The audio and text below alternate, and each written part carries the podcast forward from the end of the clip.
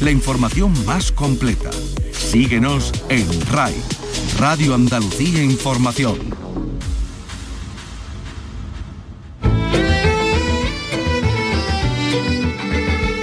En RAI, Andalucía es cultura. Con Antonio Catón. Buenas tardes, traemos hoy un libro que cambiará la historia de la literatura que estudian nuestros jóvenes en el instituto. Son las voces de las poetas de la primera mitad del siglo XX que nos trae la escritora granadina Pepa Merlo. Vicky Román, buenas tardes. Hola, buenas tardes. Con un traje de luna nos trae voces de hasta 21 poetas olvidadas con textos de una enorme calidad. Nos cuenta vidas casi novelescas de amargura, lucha, belleza y rebelión. Un libro que la autora ha dedicado a Mar Contreras, la joven que solo faltó un día a su clase de imaginario femenino. Eh, la, puedo ver, ¿no? Que se sentaba como en la segunda fila, justo enfrente, y faltó el último día de clase eh, y, justo ese día me llamaron sus compañeras para decirme que su mm, ex novio la, la había asesinado, ¿no?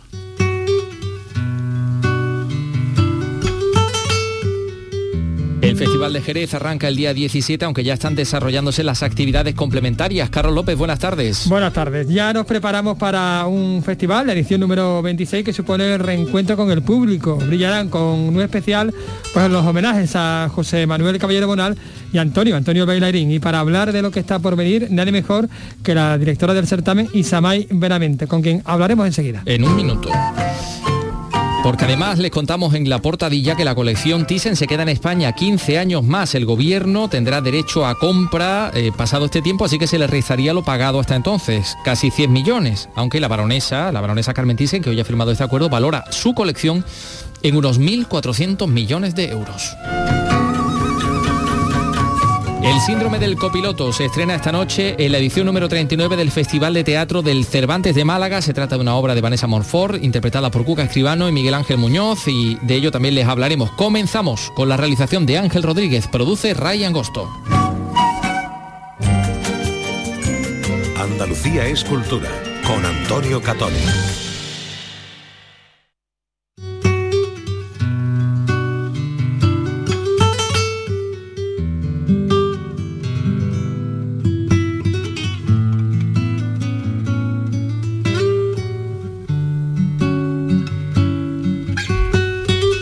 Público regresa al Festival de Jerez que arrancará el próximo día 17 de febrero, aunque bueno, pues ya se pueden disfrutar una serie de actividades complementarias centradas por supuesto en el cante, en el baile. También en el vino, ¿no, Carlos? Exactamente. Hablamos de Jerez, claro. Hombre, claro, estamos hablando de Jerez. Comenzaron el 3 de febrero y se mantendrán hasta el 28 de marzo, unos 23 días más tarde que el final del festival propiamente dicho. Y es que esta edición, la número 26, tiene, como has indicado antes, bueno, pues un objetivo claro, clarísimo, y ese el reencuentro, el reencuentro con el público. Sí, pero un público que además de asistir a los espectáculos tiene la oportunidad de acudir a los talleres, a los cursos, a las exposiciones, a las conferencias. Es una oferta alternativa para expandir el flamenco por todo Jerez. Efectivamente, es que hablamos de actividades como el ciclo de Peña en Peña, el Festival de los Barrios, homenajes a Manuel Caballero Bonal, Antonio Bailarín y, y muchas más. Nadie mejor que la directora del certamen, Isamay Veramente, para hablarnos de ello. Que ya está con nosotros. Hola Isamay, muy buenas tardes. Buenas tardes, ¿qué tal? Bueno, encantados de que estés con nosotros. Eh, todas estas actividades tienen la intención, pues eso, efectivamente, de atraer al público, ya que por fin pueda acudir a todos los actos en torno al festival, ¿no? Vamos a cruzar los dedos. Sí, ya vamos camino de la normalidad, casi, casi, casi completa. Hemos recuperado el 100% de aforo, lo que es una buenísima noticia, y muchos países que el año pasado no pudieron venir por las limitaciones que teníamos para los viajes y para todo, pues este año Estados Unidos ya ha abierto sus vuelos comerciales, Rusia también, van a volver. Aún tenemos problemas con los japoneses que venían en masa al festival y que todavía tienen unas durísimas restricciones de cuarentena a la vuelta que les va a impedir venir por eso digo que casi, casi, casi cercanos a la normalidad absoluta y eso pues siempre es motivo de alegría, claro. Los jóvenes y los niños están en el, centro de estas, actividades, ¿no? Hay promoción para las jóvenes promesas, por ejemplo, con, clásicos como, como de Peña en Peña, ¿no? Bueno, e, el programa de Peña en Peña es un programa histórico del festival, que lo que hace es mucho más accesible el Festival de Jerez, no solo a los jóvenes, sino a toda la gente de la ciudad. Eh, el Festival de Jerez es un proyecto cultural que fundamentalmente está pensado para atraer turismo cultural de todo el mundo. Eh, pasan muchísimas cosas, muchísimos espectáculos en muy poco tiempo, en un tiempo muy intenso, pero para que también la gente que no pueda gastarse dinero en una entrada pueda disfrutar del festival, hemos preparado el ciclo de los barrios, hemos preparado, preparamos todos los años el ciclo de Peña en Peña, donde una nómina de artistas maravillosos se pueden disfrutar gratuitamente en la ciudad, en las peñas, en las sedes de las peñas y además aprovechar para tomarte un buen vinito, degustar una tapa típica de la gastronomía jerezana, un poquito de berza, un poquito de ajo campero, en fin. Qué mala hora, qué mala hora para todo esto, ¿eh? Sí, sí, Lo propio. es un binomio perfecto, es un binomio perfecto. Pero, pero vamos también a hablar de, las cosas, los espectáculos de, peso que también, por supuesto, están presentes como creo que es el Ballet Nacional de España quien abre el festival, ¿no? Con el, digamos, último hito en este año de Antonio, de Antonio Soler, Antonio el bailarín. Sí, ellos le han preparado por el centenario de su nacimiento un, espectáculo maravilloso. Reproducen coreografías suyas históricas, representando a la danza bolera. Das cuenta que Antonio el bailarín fue como nuestro Nureyes de la danza. Es un bailarín completísimo y que llevó nuestro baile por todo el mundo. Reproduce la fantasía galaica, el vito. Además, le han creado una coreografía nueva homenaje. O sea, que abrir con el Ballet Nacional de España, con orquesta en directo desde el Foso, el 17 y el 18 que lo tendremos en el teatro es todo un, lujo para nosotros. Y bueno, y un festival que el eje argumental es el baile, abrir con ese homenaje a Antonio el bailarín, que como os digo ha sido una figura muy grande, muy grande internacionalmente de, nuestro, de nuestra danza, pues mm, también yo creo que era lo mínimo, lo mínimo que podíamos hacer. Creo que va a estar la exposición, ¿no? La exposición de Antonio va, a estar... Sí, hemos tenido la maravillosa suerte de que la Junta de Andalucía nos ceda la exposición que le prepararon con, eh, con motivo del centenario del homenaje que se vio en Sevilla y nos la traen ahora a Jerez, va a estar en los claustros de Santo Domingo y es una exposición que te da un poco la idea, parte del legado propio que tiene la Junta de Andalucía, el Instituto Andaluz de Flamenco y parte un poquito de la idea, mm, te da, te da lo que significó este hombre en los sitios en los que estuvo, eh, con programas por todo el mundo y todo lo que hizo, lo que creó, lo que, en fin, la verdad es que es una exposición estupenda para acercarse a la figura de Antonio. Y también con, con una docena, nada más y nada menos, de estrenos absolutos. Sí, hay afortunadamente muchísimos artistas ahora que están eh, con trabajos nuevos y que van a aprovechar la plataforma que les ofrece el festival, que no deja de ser un gran escaparate de lo que ha pasado en el año, de lo que está pasando en el baile flamenco y la danza española para presentar sus nuevos trabajos. El Choro, Mercedes de Córdoba, además lo están preparando con una ilusión, te cuentan, ya están con los ensayos, eh, invitando periodistas, ya me llaman y me dicen, no sabes lo que te traemos, lo que te llevamos. Eh, hay, hay muchos estrenos también de gente joven, Sara Jiménez, en su primer espectáculo, Macarena López, eh, pero también Antonio El Pipa, que va a cerrar el, teatro con la celebración de su 25 aniversario como compañía, eh, Manuela Carpio, representando a la tradición jerezana que se ha rodeado de grandes figuras como La Farruca, Antonio Canales, Grilo. Mm, van a ser noches muy potentes, muy potentes de baile, con estreno, sin estreno, con figuras... Con figuras muy... Sí, hola. Te escuchamos, te, escuchamos, Ah, sí con figuras de la danza, con figuras del baile flamenco, eh, que este año tienen trabajo nuevo o trabajo importante y que están eh, eh, encantados de estar en el festival. Tengo especial interés yo de conocer cómo va a ser, qué pistas nos puedes dar acerca del homenaje a José Manuel Caballero Bonal. Mira, Caballero Bonal falleció el año pasado cuando estábamos en, pleno festival. El año pasado cambiamos la fecha por el tema de la pandemia y en mayo, estando en el festival, pues Caballero Bonal falleció. Nos parecía que un hombre que había hecho tanto por el flamenco y tanto por los flamencos tenía que tener un poquito de homenaje por parte del festival. Y se lo hemos preparado pues haciendo un recorriendo la ciudad en un paseo con Pepe, le hemos llamado a ese sentido homenaje, y ese paseo recordando los sitios que le, que le marcaron, ¿no? Que le marcaron en su infancia, que le marcaron en su adolescencia por Jerez, pero ese paseo va a estar amenizado con intervenciones artísticas de, cantadores tan potentes como Vicente Soto, Jesús Méndez, David Lagos, Melchor Ortega, eh, Lela Soto, que van a ir cantando sus letras, recordando sus poemas. Y me parece que, es la manera mejor que, tenemos de homenajearle, que es recordar su obra y recordar pues sus letras y sus canciones, pero en, boca de los flamencos. Claro que sí. Bueno, Isamay Benavente, pues eh, estaremos pendientes, volveremos a hablar eh, contigo y por supuesto con los protagonistas que son, que son los artistas a lo largo de los próximos días. Eh, gracias por estar con nosotros, que, vemos que estás desplazándote por ahí, hemos escuchado el tráfico de, de Jerez, porque es una hora, comprendemos que es una hora un poquito... Una hora, complicada. Un poquito complicada. pero en fin, esta es la hora que tenemos y aquí, y aquí estamos. Bueno, lo dicho, Isamay, que vaya todo muy bien. Muchas gracias y agradeceros, a pesar de la hora y todo, que me hayáis llamado y dejar un hueco en el programa para el flamenco, que es lo que nos ocupa. Muchas gracias. Siempre un saludo. Bueno, son las 3 eh, y casi 11 minutos. Eh, enseguida vamos a hablar de los de los Oscar que teníamos una espinita todavía clavada.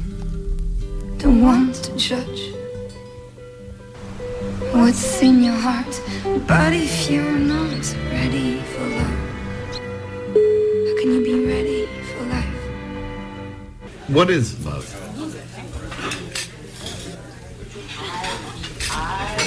Love is a secret society. Claro, ¿qué es el amor? El amor es una sociedad, una sociedad secreta. Estamos escuchando el largometraje, perdón, el cortometraje eh, por el cual también hay un cuarto español eh, que se nos escapó en el día de ayer nominado a los, a los Oscars, ¿no? Porque claro, a las candidaturas de Javier Bardem, de Penélope Cruz, como mejores intérpretes de esta edición de los Oscars, y a del músico Alberto Iglesias por la banda sonora de Madres Paralelas, pues hay que sumar ese nombre entre los nominados a la, a la, mm, a la carrera por los premios, que es el de Alberto Mielgo, el realizador Alberto Mielgo. Este director de, bueno, que ha colocado su, corto eh, El Cristales en la categoría de mejores cortos de animación eh, es una producción española, bueno, hispano-estadounidense, porque hay una participación importante ahí eh, también americana, de este realizador que a sus 42 años ya ha trabajado pues, para Tim Burton, para la Disney, para la Sony y que cuenta con cuatro premios Emmy y, dos Annie. Su comertraje musical, ¿no?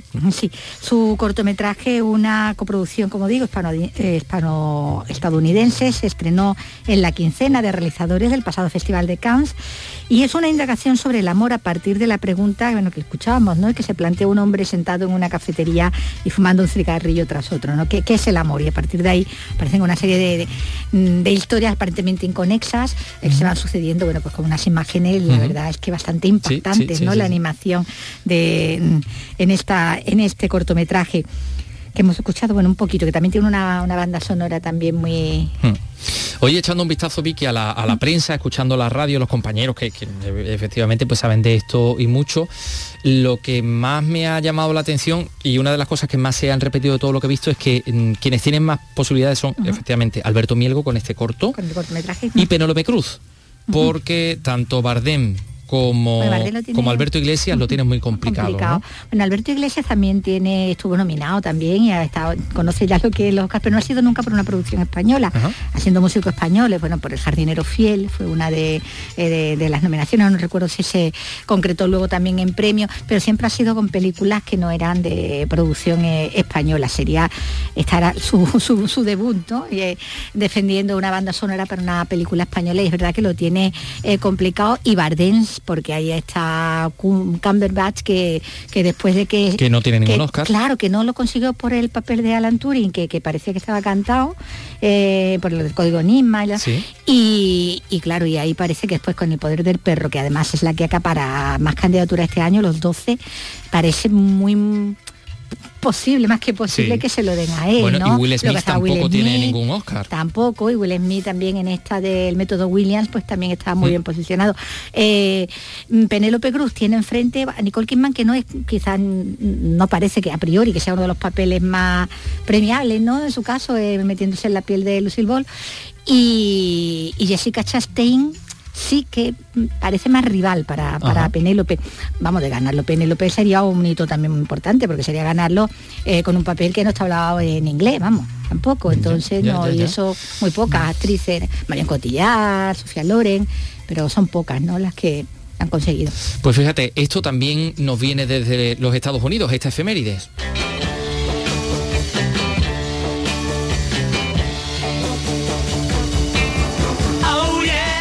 Hace 58 años, eh, tal día como hoy, efectivamente del año 1964, sucedía en la televisión esto.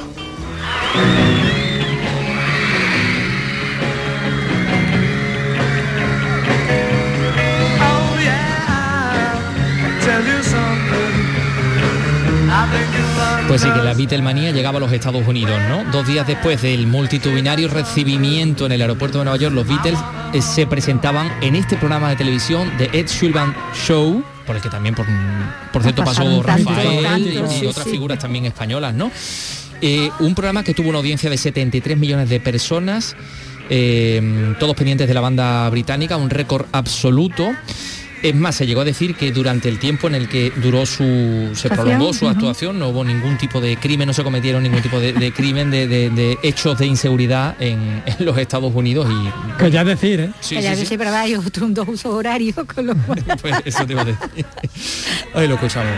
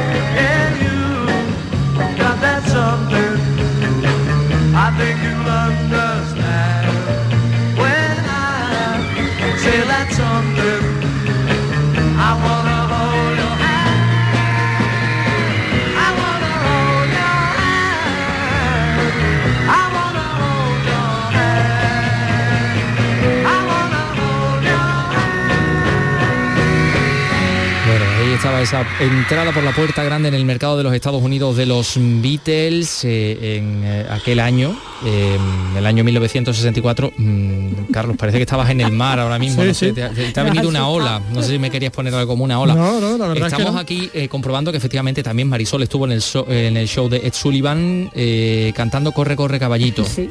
En, eh, no sé exactamente en qué año, pero también pasó por el, por el show de Ed Sullivan. Bueno, son las 3 y 18 minutos. Andalucía es cultura. Con Antonio Catoni. Los principales contenidos informativos de cada provincia de Andalucía están en Nocturno en RAI. Las mejores entrevistas de actualidad las tienes en el programa Resumen de la Medianoche. Con los protagonistas de cada día porque son noticia. De lunes a viernes en la medianoche, Nocturno en RAI. Andalucía en local. Con Beatriz Rodríguez. RAI, Radio Andalucía Información. Andalucía es cultura. Con Antonio Catoni.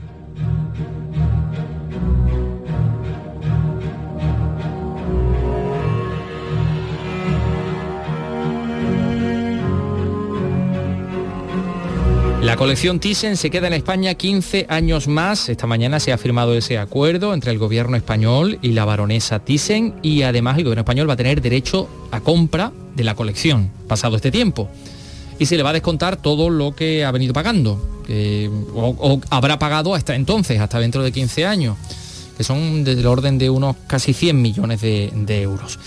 Pues nada, tras años de negociaciones eh, se ha llegado a este acuerdo de arrendamiento y como decimos la rúbrica se ha llevado a cabo en el Museo Thyssen, justo en la sala en la que se expone ya la obra más emblemática o una de las obras más emblemáticas de la colección que llegó ayer mismo desde el búnker de Andorra, estamos hablando del Matamua de Gauguin.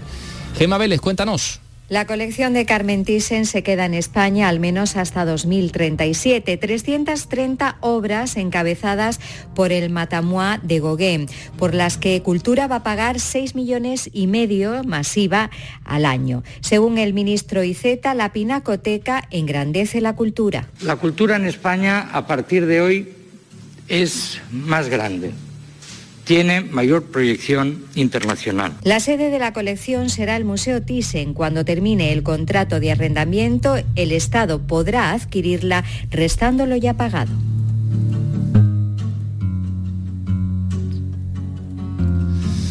Por cierto, hablando del Museo Carmen Thyssen de Málaga, la instalación se hizo carne, eh, se puede visitar, es una instalación que nos invita a vivir la realidad virtual también en el mundo del arte, proyecto de los artistas malagueños Ernesto Artillo y Susana Hernández, que va a permanecer hasta el 6 de marzo en la sala noble de este museo malagueño. José Valero, cuéntanos. Para disfrutar de esta experiencia sensorial cercana a una meditación es necesario ponerse unas gafas de realidad virtual y auriculares durante cuatro minutos que nos adentran así en un ambiente poético y místico que bebe de un conocido pasaje del Éxodo, la zarza ardiendo, desde la que Dios habló a Moisés revelando su nombre, yo soy el que soy. Noelia Losada es la concejala de Cultura del Ayuntamiento de Málaga y Ernesto Artillo es co-creador del proyecto. Te hace sentir que estás pisando agua realmente y que estás tocando, olfateando, sintiendo todo aquello que te proponen. Es algo que se nos avecina de una manera muy inmediata y que ni siquiera nos ha dado tiempo a interiorizar, ¿no? como es la realidad virtual. Una manera de introducir la realidad virtual cada vez más presente en nuestra vida cotidiana, en el arte y los museos.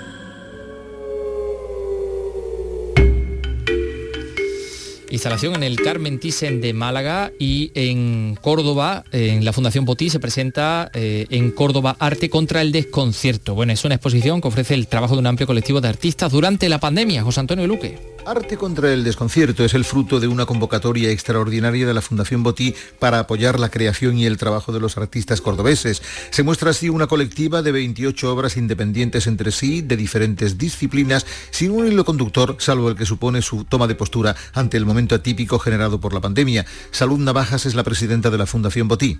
Sí, hay obras que, reflejan esa, condición humana, ¿no? Ante, ante esta, ante esta situación pandémica que, nos abordó ¿no? sin, que nadie la, sin que nadie la esperara. Entre los artistas participantes hay pintores, escultores y fotógrafos. La muestra podrá verse entre el 10 de febrero y el 27 de marzo en la calle Manrique V, sede de la Fundación Provincial de Artes Plásticas Rafael Botí. Andalucía es cultura, con Antonio Catoni.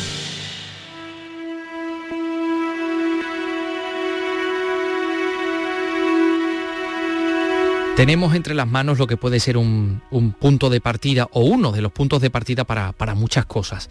Es un libro, pero va a cambiar probablemente, no, probablemente no, seguramente nuestra concepción de un tiempo concreto como es la primera mitad del siglo pasado. Este libro se llama Con un traje de luna, diálogo de voces femeninas de la primera mitad del siglo XX, publicado por la Fundación José Manuel Lara dentro de la colección Vandalia.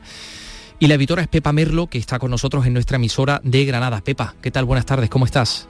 Hola, buenas tardes. Encantadísima de estar aquí contigo. Y nosotros también de tener este libro, este libro de poesía que suena así. Me gusta que, suenen los libros en, la radio.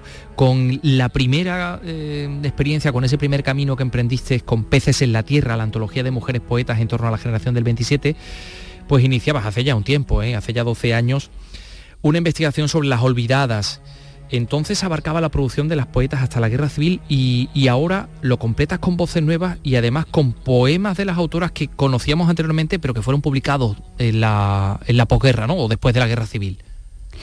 Sí, el criterio que seguí para la, para Peces en la Tierra, que fue la primera antología que, hice, fue libros publicados eh, eh, hasta el 36. La idea ahora ha sido eh, eh, completar en, dos sentidos. Por un lado, eh, introducir a, algunas de aquellas mujeres que, que, que, viviendo el mismo periodo habían publicado después de la guerra y no pudieron entrar en PC en la Tierra. Y por otro lado, claro, la mayor parte de aquellas poetas eh, eran sus primeros libros, los que habían publicado hasta el 36. Y, y entonces no se ve la evolución que ellas tuvieron, ¿no? y eh, ampliar con, poemas eh, de, todos los poemarios que publicaron hasta, hasta, el último, ¿no? que ahí está, bueno, Carmen Conde, que fue muy fructífera, y otras que no, que no lo fueron tanto. ¿no? Y entre medias, en, investigando, pues eh, he ido encontrando otros nuevos nombres, por ejemplo el de Maruja, Maruja Falena, ¿no? que es una poeta muy interesante. ¿no? Y aquí hay pues un montón. Yo he contado hasta 21, 21 autoras. Eh, esta lista de poetas se amplía en este nuevo trabajo eh, en concreto con seis nuevos nombres. Has mencionado a Maruja Falena, pero ahí está también Mercedes Pinto, Ana María Martínez Sagui, eh, Dolores Arana, Alfonso Torre y Ángela Figuera Aymerich. A mí me gustaría comenzar esta charla con un poema suyo que es absolutamente desgarrador.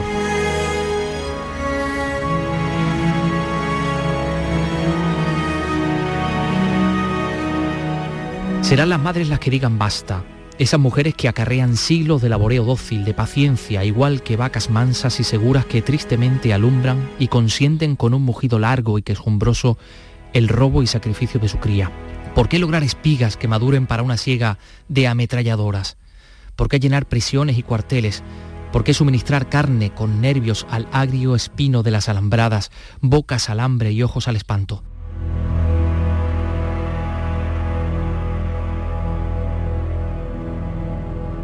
Es absolutamente estremecedor este, Poema, sí. Esta rebelión que, se acerca efectivamente a ese punto de inflexión en el que todo cambia. Ahí en este libro muchas de las historias entre poetas hombres y poetas mujeres que se ven truncados por la guerra civil y sobre todo ahí contenidas historias personales. ¿Te preocupas de hacer una historia personal de cada una de estas poetas? Y algunas son, bueno, no, algunas no, son todas prácticamente de película, ¿no? Sí.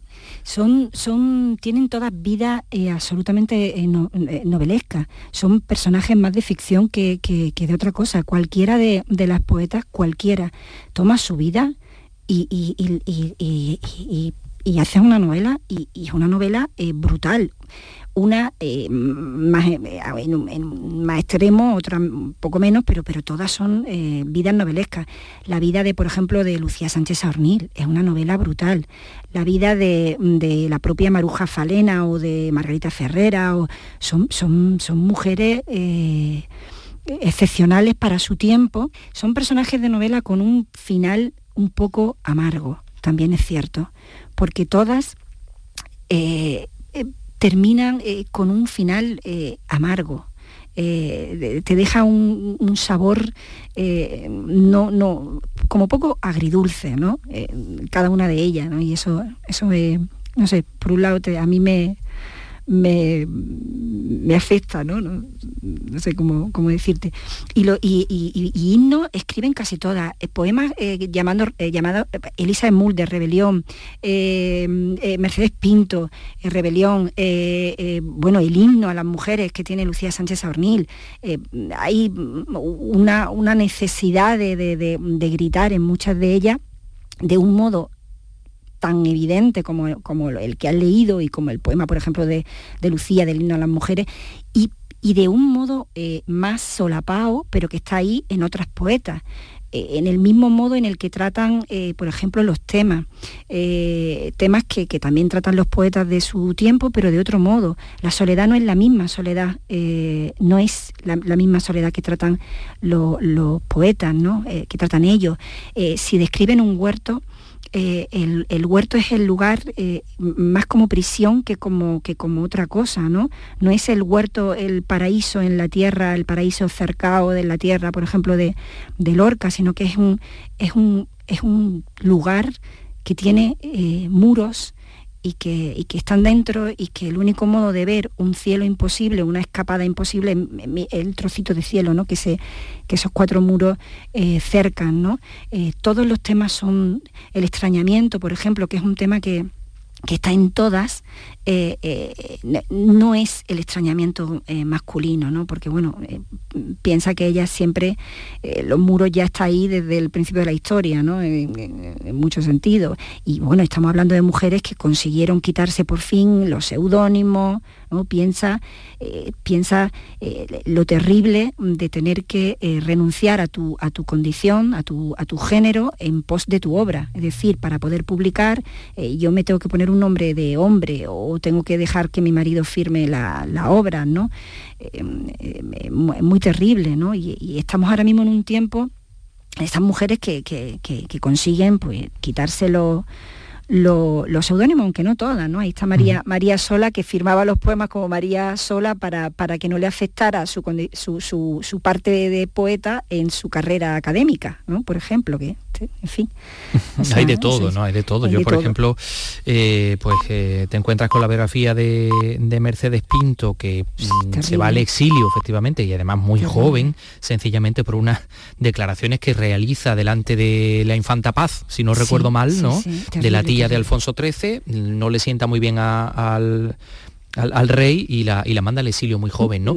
Es terrible porque la exilia, ella, ella terminó en, Uruguay, pero en realidad el exilio, que bueno, fue en, y, te dice mucho, porque estamos hablando de la época de la dictadura de Primo de Rivera, o sea, la, fuerza que tenía la monarquía en, ese momento, que parece que no, pero era terrible. Es decir, Es, el, rey ordena a, Primo de Rivera que, el, que, que, la mande al exilio. Y la mandan al exilio a, África. Ella abogaba por el divorcio y abogaba por no tener hijo. Imagínate en ese momento. Claro, claro, claro. Pero eh, bueno, eh, podemos hablar de Em, trayectorias de mujeres también muy diversas, de extracciones sociales muy diversas. Totalmente. Y bueno, la guerra civil, que es como esa red de los campos de tenis, hace que trayectorias caigan de un lado y caigan del otro. Mercedes Pinto, como dices, el exilio mucho antes de la guerra civil, por sus convicciones acerca del, del, divorcio. Pero por ejemplo, fíjate, un personaje muy, muy conocido en la ciudad en la cual me encuentro, que es Sevilla, Sor Cristina de Arteaga, la eh, la priora de, de Monasterio de Santa Paula, que es una auténtica maravilla, ¿no? Que entre otras cosas es una maravilla gracias a ella, por su... por su, eh, no sé, eh, concepción de la, de la estética también, ¿no? Y aquí encontramos sus primeros poemas, algunos poemas de amor realmente bellos, ¿no? Preciosos, sí, hay, hay poemas maravillosos. Era una poeta estupenda y no fue una, una poeta mejor porque, bueno, llega, eh, en un momento de su vida ella se dedica 100% a, a, la orden y, claro, la poesía pues la, deja ahí eh, en un en un lugar secundario, ¿no? Pero, pero si se hubiese dedicado eh, con, más, con más tiempo, o sea, si se le hubiera dedicado más tiempo a la poesía y demás, hubiese, hubiese sido eh, era una poeta estupenda. Y la vida de, Cristina de Cristina Arteaga también tiene su, su, aquel, ¿no? Hay una, foto que, está, que también en el libro muy graciosa de ella antes de, ella de joven, antes de ser monja, que, me, resultaron preciosas con una, con una sonrisa preciosa que tenía. Y con su toga y su birrete. Sí, con su toga. Y, eh, y, y luego tiene, tiene poemas maravillosos, muy bien construidos, porque hay poemas a ver, eh, sabemos que fue monja, no, solo eso, sino que, estaba en proceso de, beatificación incluso. Em, y, claro, ahora uno eh, lee, una lee esos, esos poemas y, conscientemente pues eh, lo enfoca a, amor divino, ¿no? místico, ¿no? Pero claro, pero, pero, pero, pero uno leyendo, una leyendo el poema simplemente como, como tal, son, son poemas de, maravillosos, ¿no? De una tremenda altura.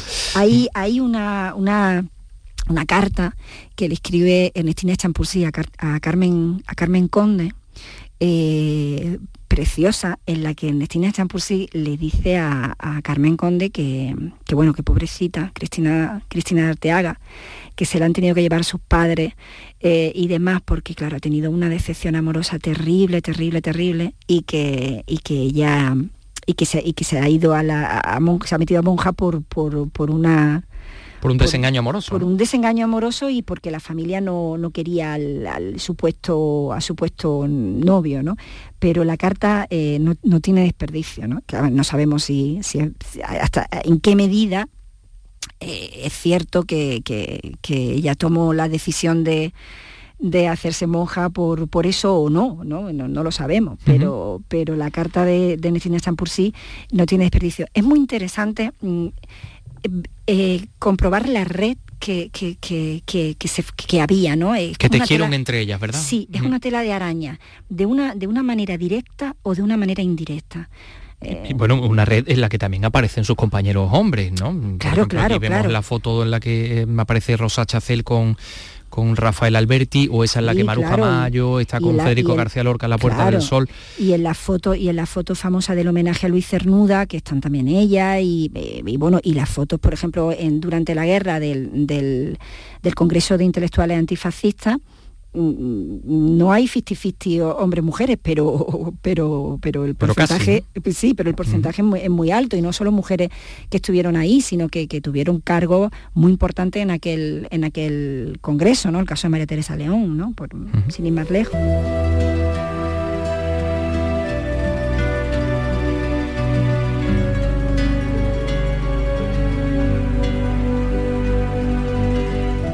Nos hemos saltado por alto algo que es muy importante y que tiene que ver con el título, con este Un traje de luna que está relacionado con una trabajadísima introducción, tengo que decir, que ha realizado Pepa Merlo, en la que analiza el papel de la mujer a lo largo de, de toda la historia, de cómo la mujer se viste de luna, es decir, cómo se viste con una luz prestada, ¿no? Como la luna toma su luz del sol pues a través de esa introducción nos vamos encontrando con ese papel que la mujer ha tenido a lo largo de la historia y cómo desemboca ¿no? en, todo este, en, este tiempo que le toca vivir a las autoras sobre las que has trabajado.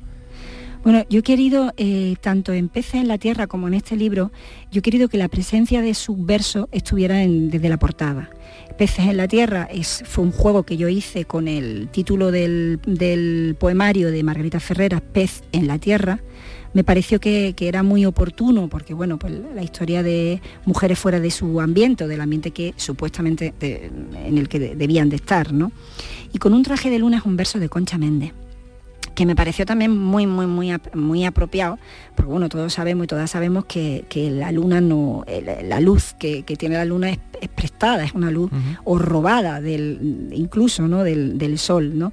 esa, esa idea de que, bueno, que la mujer a lo largo de la historia, desde, Lili hasta, hasta, hasta ahora, hasta, hasta nuestros días, eh, ha vivido, ha sido un constructo ¿no? de, una sociedad eh, pues eh, patriarcal y, iba a decir machista que también, pero bueno, en, este caso, eh, por dejarlo históricamente, solo con la historia, una sociedad en la que es el hombre el que, el que, el que marca, ¿no? En este prólogo lo que, lo que intento, o lo que he intentado es, eh, bueno, explicarnos un poco, ¿no? para entendernos. es decir, si, si partimos de, lo, de los tópicos, eh, de los tópicos que, a lo largo de, la historia se, dice a la mujer, que si bruja, que si frustrada, que si eh, histérica, que si neurótica, ¿no? de, todo eso, de todos esos tópicos, pues eh, bueno, ver que realmente eh, son ciertos todos. Somos unas frustradas, somos unas neuróticas, somos unas brujas, somos, eh, bueno, bruja ojalá, eh, más quisiera yo ser bruja, ¿no? Con, somos todo eso, es decir, pero claro, partiendo de qué? Partiendo de que si una mujer en el siglo XVI quería pintar, se iba a sentar frente a un lienzo en blanco, sabiendo a ciencia cierta que sus cuadros no iban a, estar en la pared de una academia nunca, jamás mm, sabiendo que para ejercer la medicina o, pasabas por hombre o, no era o era imposible. Eh, todo eso que crea, pues frustración, Aquí hay una serie de historias. Eh, nosotros que eh, este es un programa de cultura y estamos eh, o somos testigos en muchas ocasiones, por ejemplo, de, de, esos cineastas que están andan en busca de, historias y esto es un auténtico semillero de historias absolutamente fascinantes con un traje de luna que les recomendamos a todos nuestros oyentes, Diálogo de Voces Femeninas de la primera mitad del siglo XX, edición de, de, Pepa Merlo que tenemos entre, entre las manos y que es un auténtico tesoro. Tengo yo una curiosidad, Pepa, eh, si me permites, para ir terminando. Eh, bueno, pues porque con un traje de luna está dedicado a una persona que faltó el último día a clase. Sí. sí. Eh, eh, mm, fue terrible, Mar Contreras. Era eh, alumna mía en, la Universidad de Granada. yo estaba, dando la, estaba sustituyendo a una compañera, Merina Correa, que estaba de baja, y yo di su asignatura ese año de Imaginario Femenino. Y bueno, mm, fue aquel curso fue estupendo, la verdad fue un curso eh, maravilloso que por eso yo he querido dedicarle este libro a, mi alumno y a mi alumna de aquel curso que fueron fantásticos. No quiero decir que los demás alumnos y alumnas que he tenido en otros cursos no lo sean, que lo son todos, ¿no? Pero aquel curso no sé por qué fue, fue especial, esas cosas pasan.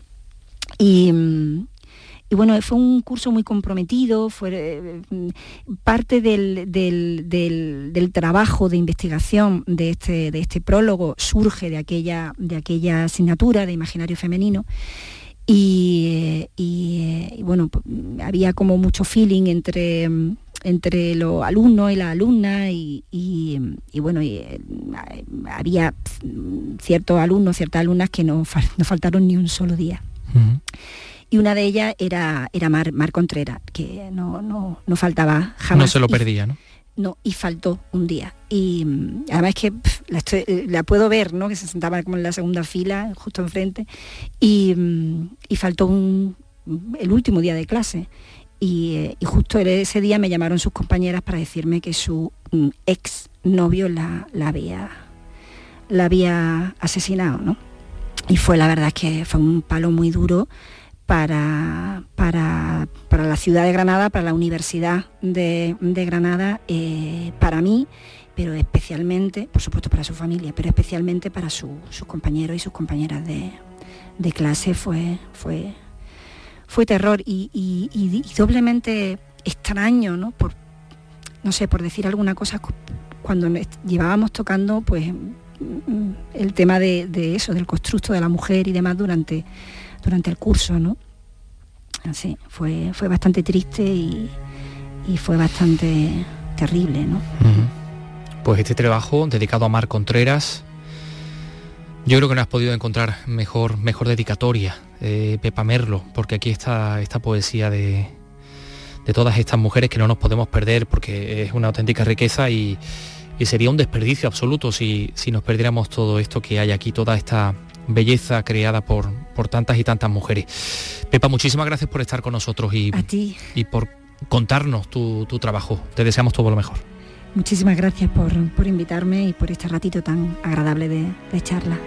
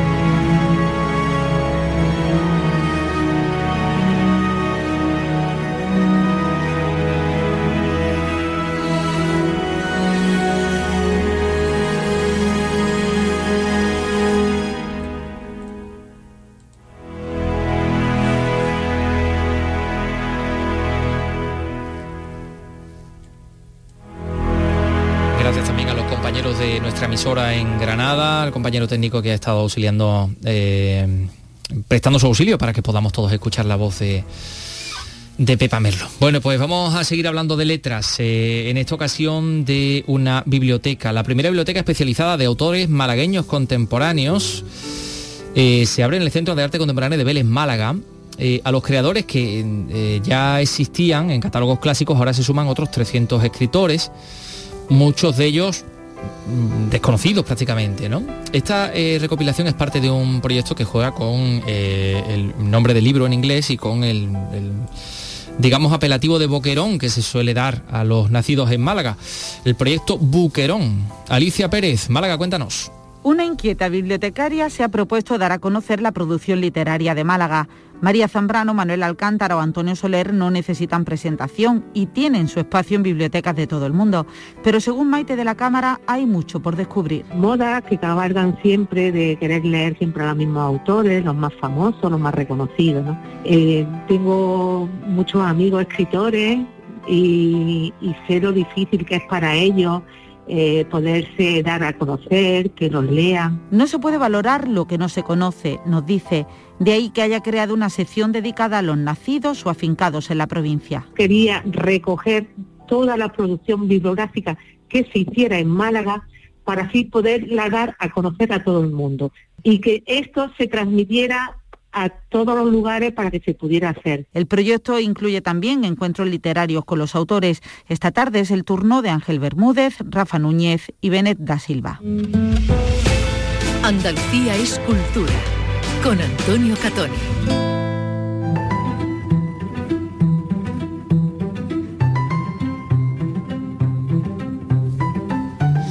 Par de apuntes en el ámbito del patrimonio. Mañana la Junta recibe el expediente de la candidatura de Itálica a Patrimonio Mundial. El Consejo Asesor de esta candidatura, un órgano creado por la Unión Cívica del Sur de España, una organización llamada Civisur, pues ha terminado después de seis años la redacción de este expediente de defensa de la candidatura del conjunto arqueológico. La han firmado más de 33.000 personas y se lo va a entregar a la Junta de Andalucía, como decimos, mañana, momento a partir del cual pues la Junta lo remitirá al Ministerio, al, Gobierno Central, porque es el Estado el que representa a la UNESCO, el que presenta a la UNESCO este documento hasta que pues, la UNESCO decida lo que, tenga que hacer. Em, por otra parte, ya saben que existe la idea recurrente de conseguir que la Catedral de Jaén pues, sea también patrimonio de la humanidad. Mm, hubo un intento en el que se, eh, la idea era incluirla en la declaración ya existente de V de Baeza como monumento renacentista que es. Y, en esta ocasión pues, el Ayuntamiento de Jaén va a acometer una serie de obras en el entorno de la catedral eh, de cara a, efectivamente a integrar esta adecuación en la candidatura para ser designada patrimonio de la, humanidad. Dicen que es una intervención imprescindible. A ver Lourdes Prieto que nos lo cuente. Adelante, Jaén. Las obras en los aledaños de la Catedral de Jaén permitirán homogeneizar el pavimento, mejorar la iluminación de las calles, colocar nuevos elementos ornamentales e intervenir en edificios y comercios para que luzcan una estética más renacentista acorde con el principal monumento de la ciudad. Con ello se quiere embellecer la zona de cara al turismo, pero sobre todo contribuir a que sea posible la declaración de la catedral como patrimonio de la humanidad. Así lo explica la delegada de Turismo en Jaén, María Nadal. Este es el monumento más visitado de la provincia que tenemos que hacer una provincia fuerte desde su capital y que este es un gran proyecto que viene a reforzar la marca Jaén y a reforzar la marca de la provincia. Las obras comenzarán en breve y se deberán ejecutar antes de que acabe 2023. Andalucía es cultura con Antonio Catoni.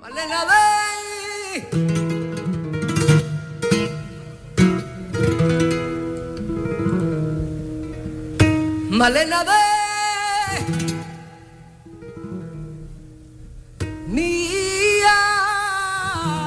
arma. En la voz de Maite Martín.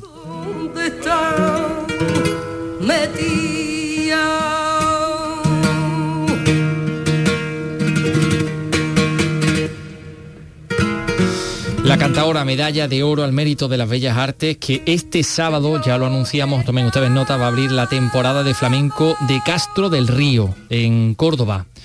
Eh, bueno, también muy conocida por haberle puesto música a las palabras, a los poemas de alguien que acaba de salir a relucir, de Manuel Alcántara.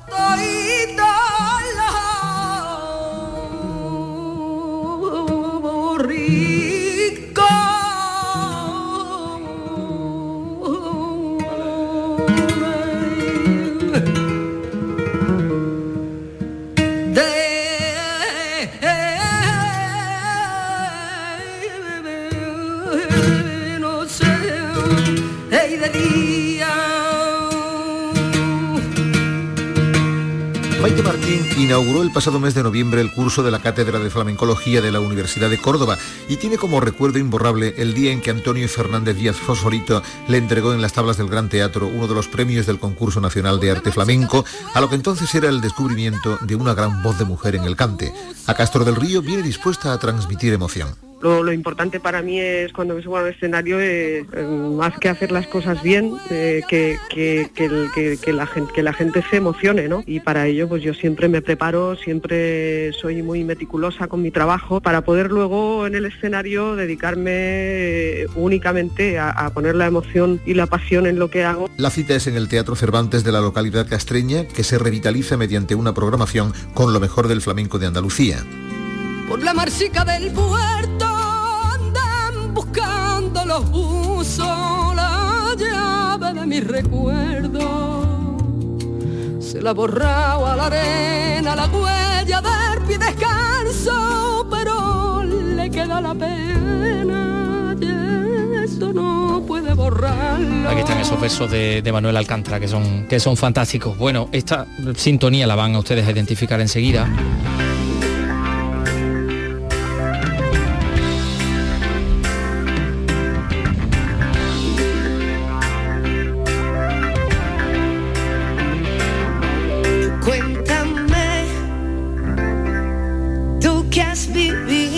De Rosario, porque les tenemos que contar que la actriz madrileña Alicia Hermida, eh, que aparecía en esta, en esta serie, ha muerto esta mañana a los 89 años. La intérprete con una larga trayectoria teatral. Se hizo popular efectivamente en esta serie ya anciana con su personaje de Valentina, la vecina y amiga de la abuela de, de esta serie que interpreta la sevillana María Galeana, ¿no?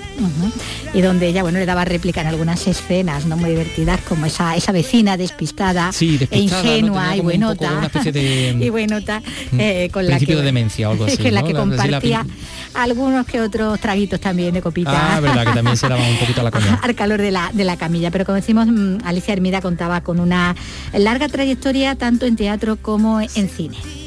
Quiere ser artista. ¿Pero esa chica está loca? Seguro que sus padres no lo saben. Eh, Lo ha hecho a escondidas. A mí el cinegramas me lo ha dado el hijo del panadero, que es un mala leche. No hables así, Julito. ¿Usted sabe dónde vive, doña, doña Juanita Ruallo? Subiendo por ahí, luego el crucero. Burra eres, Mercedes, por Dios. Pero si estás más burra que el verano pasado. Quería decir, la sangre de Rodrigo para acá y la sangre de Rodrigo para allá. Oye, hazme caso. El telegramas, ¿no? Sí, el telegrama es el cinegrama, había entendido yo que era hablando de, la, de las publicaciones. Claro, ¿no? de las publicaciones de la época. de la Mm. ETS. Y bueno, la escuchábamos aquí, ¿no? En algunas de esas películas a las que hacemos referencia, en las que ella ha intervenido, en, en el bosque animado, en, un- en el comienzo, eh, las bicicletas son para, son para el verano, o en Malena, es un nombre de, de tango. Aunque ella debutó en el teatro, lo que fue en el teatro en los años 50 cuando solo tenía 13 años. Y en cine lo hizo ya en 1960 con Maribel y la extraña familia. En escena interpretó obras lorquianas como La Casa Bernarda Alba, Bodas de Sangre, La Zapatera Prodigiosa, pero también Las Brujas de Salem, El diario de, de Ana Frank, La Gata sobre el Tejado de Zinc Caliente o Divinas Palabras, dirigida por José Tamayo. Casada con el también actor Jaime Losada, junto al que ahora vivía internada en una residencia de ancianos donde ha fallecido, la actriz disfrutó de popularidad en estos últimos años sobre todo a través de la televisión, como decíamos en la serie Cuéntame, donde era un, papel ya, tenía un personaje habitual, y más reciente también, más recientemente en intervenciones como, en series como en Paquita Salas, ¿no? donde también hizo, hizo aparición. La chica de oro creo que también. ¿no? También, donde era ella la, versión la española, Sofía, es verdad. la Sofía española, ¿no? Con Concha Velasco, Carmen Maure y Lola Herrera, ¿no? Era la, la chica. sí. No recordaba yo esa serie, es verdad, ahora acabo de... yo recuerdo la original americana, Sí, pero sí. La, la versión española no, no la recordaba. Bueno, pues si seguimos en la escena, eh, tenemos que contar que eh, esta noche se estrena en el Teatro Cervantes de Málaga el síndrome del copiloto eh, en el marco del, edición, de la edición número 39 del Festival de Teatro de Málaga. Es una obra de Vanessa Monfort, interpretada por Cuca Escribano y por Miguel Ángel Muñoz. Eduardo Ramos ha asistido a la, a la presentación. Adelante, Eduardo. El estreno del síndrome del copiloto nos presenta a Marina, una mujer sola en medio del Mediterráneo sobre un velero que nunca supo navegar, el de Oscar. Debe cumplir su último deseo, cruzar el estrecho y arrojar sus cenizas en Tánger. Es una adaptación teatral de la exitosa novela Mujeres que compran flores, escrita por la novelista y dramaturga Vanessa Monfort. La escuchamos. No se puede decir que sea una historia de desamor, en realidad es una historia de amor, es una historia que además habla de que el, fracaso no existe, que solamente existe el fin de las cosas y que a veces el único fracaso es hacerlas continuar. Entonces ella está muy enganchada a esa relación, hay muchos momentos que dicen los dioses no mueren, eh, ella intenta hacer un luto por una relación eh, que ha mitificado y donde ella se ha dejado a sí misma para otro momento. Parte del éxito se debe a haber puesto nombre a un síndrome heredado contra el que lucha la generación actual de mujeres que viven bajo la presión de ser la mujer perfecta. Pues eh, fíjate que yo no me había enterado de la muerte de Mónica Vitti. eh, sí, hace unos días que habíamos perdido la, Román, no- no-. Sí, que sí. tanto brillaba en, la- en el cine de, de- de autor, ¿no? Intenso, el drama sí, El con día 2 de Antonioni. febrero, sí. Con Antonioni, que fue también, bueno, pues su pareja, y, y la comedia, la comedia italiana, donde le daba ese toque así también de picardía y donde, bueno, funcionaba también estupendamente. Rubia, morena, pelirroja, Mónica Vitti no, sí, sí, no dejaba indiferente. No nunca. fallaba, bellísima, María Mm, Luisa a los 90 Ceccarelli. años. Sí, tenía 90 años y, y bueno, pues ha, ha fallecido también, nos ha dejado. Eh, por último, también en el ámbito del teatro, del teatro cómico en esta ocasión, el Teatro Cómico Principal de Córdoba. Bueno, pues vamos a tener música, va a inaugurar la programación especial de febrero y Día de Andalucía con el tenor cordobés Pablo López. Eh, José Antonio Luque, a ver, más datos. Este antiguo teatro de la calle Ambrosio de Morales en la capital cordobesa está siendo recuperado por la Junta como espacio expositivo y lugar para encuentros culturales y talleres de formación. Ya se puede utilizar también su planta alta y en breve se procederá a mejorar su accesibilidad colocando un ascensor. Cristina Casanueva es la delegada de Cultura de la Junta en Córdoba. Creemos que tiene que ocupar un papel fundamental en la ciudad, eh, dentro de la vida cultural, que no lo ha sido hasta ahora y que, en el cual pues, la Consejería de Cultura entiende que, es un espacio fundamental y el que va a seguir apostando y apoyando con actividades de todo tipo, sobre todo eh, para grandes y pequeños. Este jueves se retoma el ciclo de encuentros con un coloquio con el tenor cordobés Pablo López. Al ciclo acudirán posteriormente otros artistas como Vicente Amigo o Macarena Gómez. Está prevista una visita guiada a la exposición que actualmente tiene allí el escultor Paco Luque. Para el Día de Andalucía se ha previsto un taller de dibujo y pintura para niños dedicado a la cultura ibera impartido por los artistas y profesores José Luis Muñoz y Victoria Camuñas.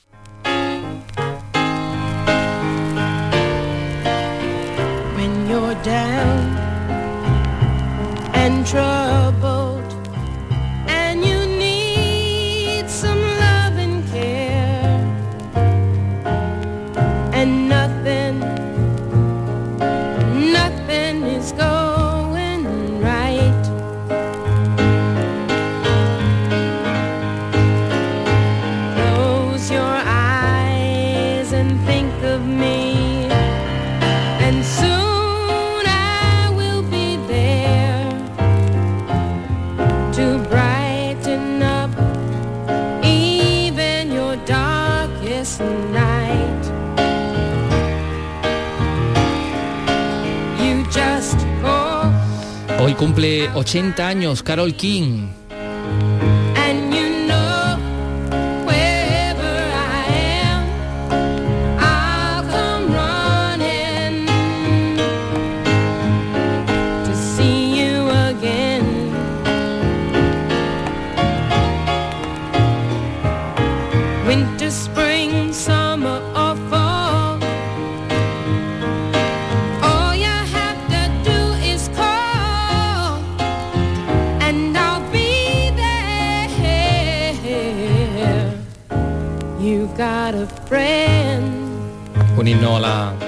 Amistad absoluto. Llámame cuando sea, en verano, en invierno, en primavera, en otoño. Un 9 de febrero del año 1942 nacía en Brooklyn, en Nueva York, la que comenzó en los primeros 60 componiendo éxitos para The Charles, Little Eva, Doc Pomus, Los Monkeys o Aretha Franklin. En el año 1970 se lanzaba como cantautora y, mm, por cierto, ah, hay una curiosidad que la canción de Oh Carol de Neil Sedaka la compuso pensando en ella. Esto me lo ha dicho a mí Caroline. Boston, no es que lo sepa yo. Sí, sí, sí, sí. eh, Es que pensando en- una, en Carol una King. compositora no era tampoco lo más, lo más habitual. Siempre hablamos de compositores, de grandes éxitos, de todos estos músicos que estamos hablando, pero había compositoras también detrás y con una voz tan buena como ella. ¿eh? Y tan para poder exitoso, claro que cantar. sí. 25 álbumes, ¿eh? que grababa. Madre mía.